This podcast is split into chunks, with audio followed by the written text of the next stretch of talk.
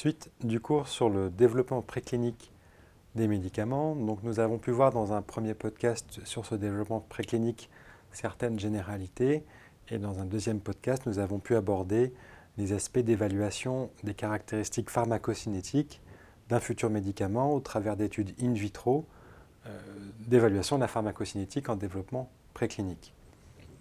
Donc sur ce cours aujourd'hui, ce podcast, nous allons traiter principalement les modèles qui nous permettent d'évaluer les aspects pharmacodynamiques, donc les aspects de mécanisme d'action et d'évaluation des effets des futurs candidats médicaments lors de cette, lors de cette phase préclinique. Donc quels sont les modèles qui peuvent être utilisés, qu'ils soient animaux ou cellulaires, d'évaluation pharmacodynamique en, développement préclinique? Donc ce qu'il faut savoir, c'est que cet aspect pharmacologique, donc pharmacodynamique, euh, d'évaluation préclinique, en développement préclinique, pardon, peut se faire à la fois chez l'animal et in vitro, donc sur des modèles cellulaires. L'objectif principal est de déterminer la valeur potentielle d'une molécule, à savoir présente-t-elle un effet, et si effet elle présente, si effet il y a, est-ce que cet effet est d'intérêt pour le traitement de la pathologie voulue? Donc on cherche à obtenir une valeur prédictive. On cherche à savoir si ce médicament présente un intérêt oui ou non dans le traitement d'une maladie et on veut savoir s'il est juste, s'il est justifié d'opérer une investigation chez l'homme et si cette molécule, bien entendu, sera peu dangereuse au travers des études toxicologiques que je vous présenterai dans un second podcast, dans un futur podcast. Donc il existe principalement dans cette phase-là donc des modèles animaux et des modèles in vitro, mais très nombreux modèles animaux surtout qui permettront de valider d'une manière indirecte la cible pharmacologique qui a été choisie au niveau de la recherche amont. C'est-à-dire qu'on va savoir si le médicament qui agit sur une cible, enfin, présente un effet au niveau d'un organisme, un effet escompté dans le traitement d'une pathologie.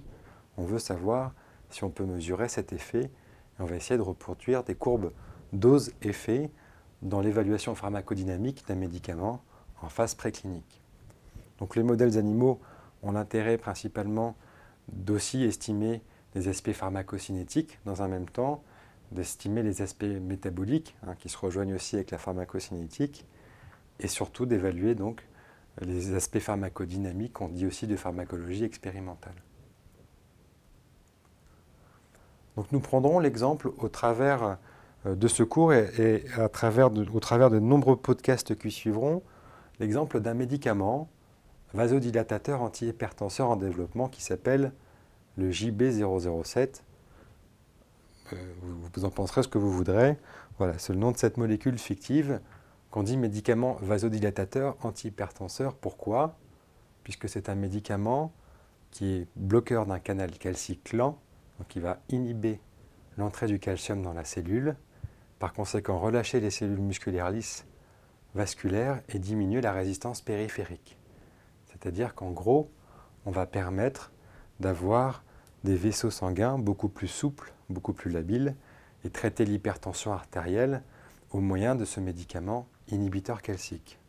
Donc en développement préclinique, on va essayer d'évaluer l'efficacité du médicament sur l'hypertension, de ce JB07 sur l'hypertension. Donc on va essayer de trouver certains modèles animaux permettant d'évaluer cette hypertension.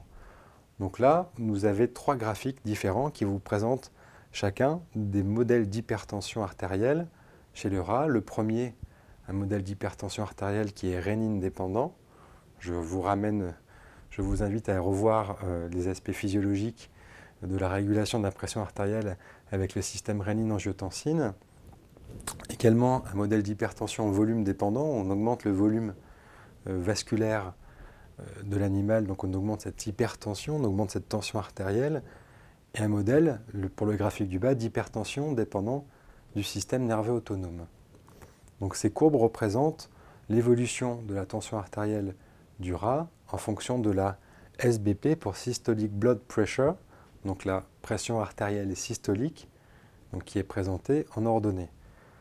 Donc vous voyez les courbes sans médicaments, sans le JB07 avec les points blancs et avec les points noirs avec le JB07. Et on constate que sur un nombre donné d'animaux, donc en développement préclinique, on n'utilise pas non plus énormément d'animaux pour valider une cible. On essaie de sacrifier un minimum euh, d'animaux, surtout bon, quand on a un, modèle comme le rat, ça va à peu près, c'est plus toléré en tout cas, mais quand on a un modèle comme le macaque, on essaie effectivement de limiter les sacrifices d'animaux pour le développement préclinique. Donc au travers de ces courbes, on peut voir notamment que le JB007 présente, permet une diminution de la pression artérielle. Donc par conséquent, on valide l'effet du JB007, c'est-à-dire qu'il a un effet effectivement hypotenseur via son inhibition du canal calcique lent, voltage dépendant. Donc on a validé la cible puisqu'on estime que le médicament, en inhibant ce canal, permet de diminuer la tension. Et sur des modèles d'hypertension de type rénine dépendant, volume dépendant ou dépendant du système nerveux autonome, on peut valider le fait que le JB007 permet de baisser la tension. Donc on a validé l'effet pharmacodynamique et l'effet sur l'organisme de ce candidat médicament. On peut, au travers de ces études également, réaliser certaines relations entre la concentration plasmatique euh, visualisée sur l'organisme de l'animal et existant entre l'effet du, médicament. On essaie de reproduire des courbes euh, dose-effet, des courbes PKPD, comme on a pu le présenter sur le cours sur les mécanismes d'action des médicaments, et aussi des courbes euh, dose-toxicité. Ces différentes courbes, donc les doses toxicité, sont plutôt évaluées en donnant des doses très importantes et en voyant apparaître les effets toxiques du médicament. Ces différents types de courbes, donc dose-effet ou dose-toxicité, permettent via une extrapolation, d'estimer aussi à peu près euh, quelle est la dose qui sera donnée à l'homme dans les futures études cliniques.